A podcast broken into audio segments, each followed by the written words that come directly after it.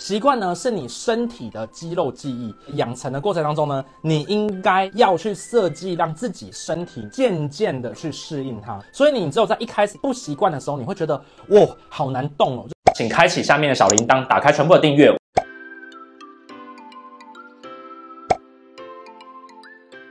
养成习惯是不需要意志力的，意志力用在什么时候呢？例如说，你像。铁达尼号在冰山里面掉到海里面，这个时候啊，你要靠意志力啊去把它支撑起来。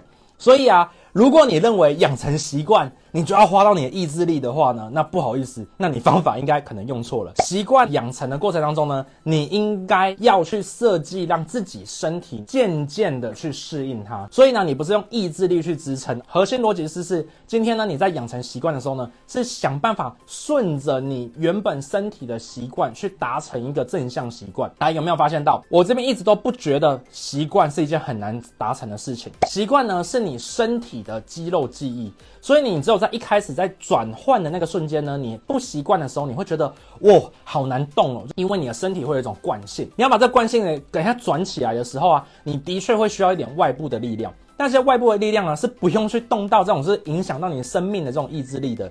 你应该要去想的一件事情是，是如何让你的环境帮助你养成这个习惯，你自己要去打造这个环境。所以啊，如果今天你想要养成早起的话，有一个很简单的方法，那就是呢，用冷气去定时间。我自己啊，在夏天的时候要让我自己早起啊，很简单，就是啊，冷气早早的就关掉了。所以啊，我会定冷气定时，然后呢，夏天很热嘛，所以冷气啊，例如说我定四点，所以啊，会有余温。大概到六点左右的时候就很热，你就被热醒，你是不是习惯就养成了？好，那冬天要怎么让自己早起呢？也很简单，来，时间快到的时候就把冷气吹了，然后开得很冷，这个时候啊，你就会被冷醒，然后啊跑起来，这就是我常常使用的一个方法之一。所以我很习惯善用外部的工具来帮助我的身体养成习惯。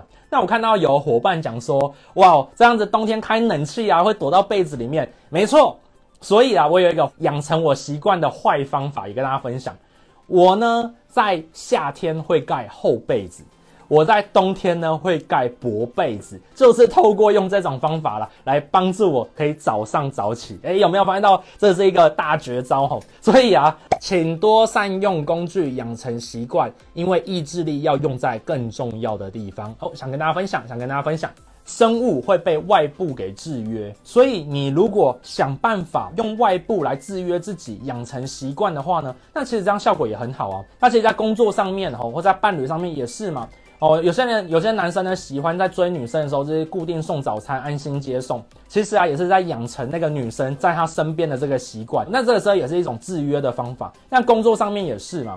你如何让一个上司会一直提拔你，一直带你上去？很简单，你都把他需要的东西都整理好，定时交给他，并且他有困难的时候，你都可以帮他解决。那他不生你，他生谁？所以其实今天在这个世界上面，就是一个习惯的养成的大赛，习惯的养成大赛。当你变成另外一个人的习惯的时候呢，你就会变成什么？它不可缺失的一个部分。我想跟大家分享这个，下次来开另外一题，就是如何变成别人的习惯。所以也一样的，以我现阶段而言，我觉得如果我住的楼下没有 seven 或者没有全家的话，我会很痛苦。为什么呢？因为我已经养成习惯，我要吃东西，我就下楼找便利商店。那我是不是也被 seven 跟全家给制约了？所以啊，像这个养成习惯这件事情呢、啊，也可以用运用在商业跟工作，好，跟在感情上面哦，也想跟大家分享。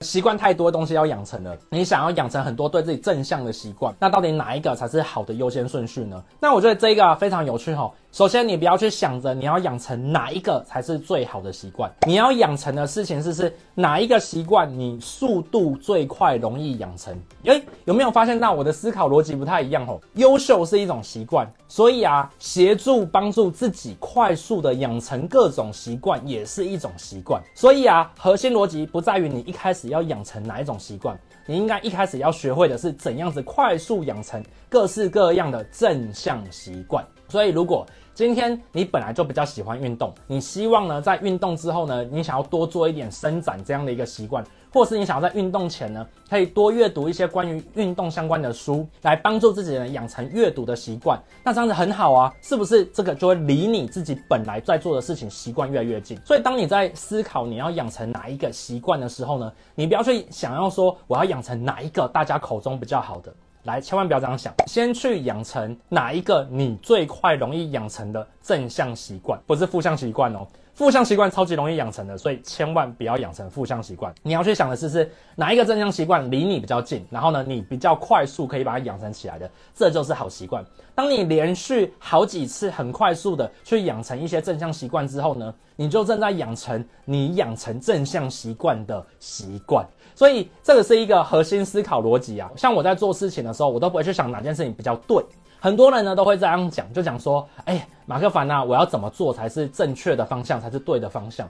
那我想告诉你，这个世界上面没有正确的答案，只有成功概率高的答案。当今天呢，我们在做一些事情，在讨论的时候呢，你不要想着是我要想养成哪一个才是世人口里对的那一个。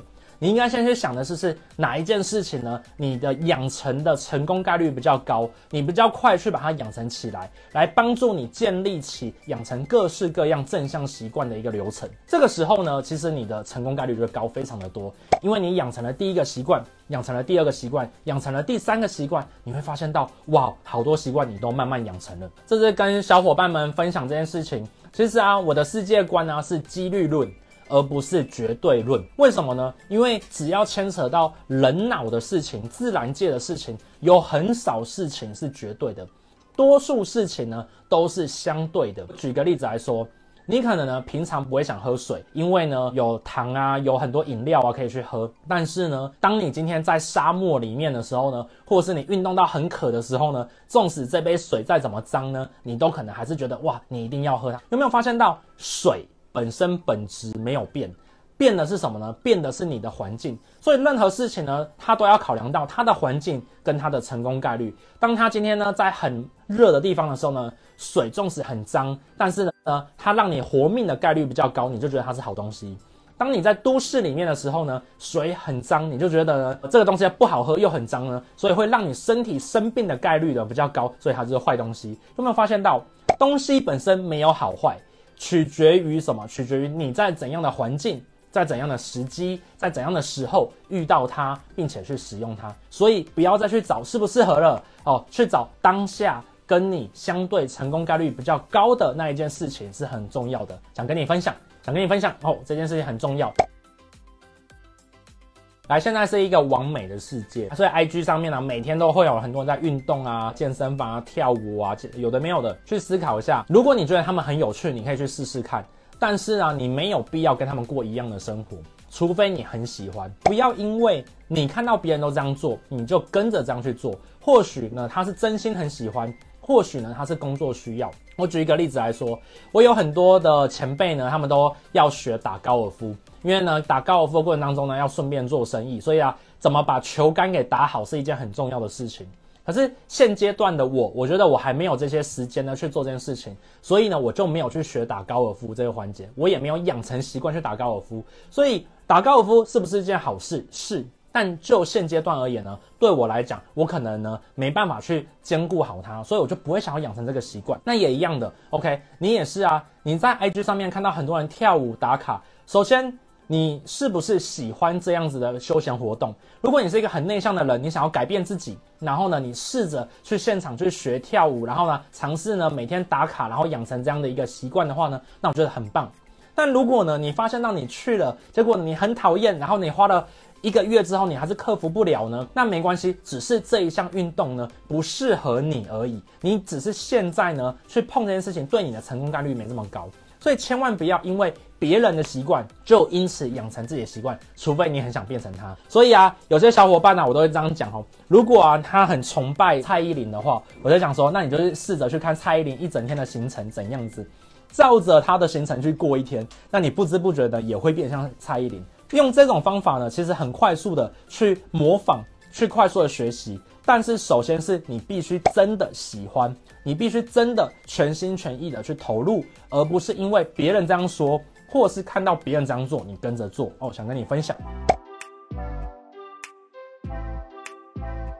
好，那这就是我们今天呢、马克凡生活 CEO 啊所讲的这些内容哦。那如果呢你对这些内容啊都觉得很棒，记得用笔记把它写下来。写完笔记之后呢，tag 我的 IG，然后呢发到你的线动上面。我最近有开一个破圈的社团，里面呢都在讲实战进圈的方法，很简单，那就是呢你只要写了我的内容的笔记，并且在线动上面呢 tag 我，我看到之后呢，我就会主动邀请你了。那知道跟做到之间的差距在于努力的执行跟练习哦。那我们。下次见喽，拜拜。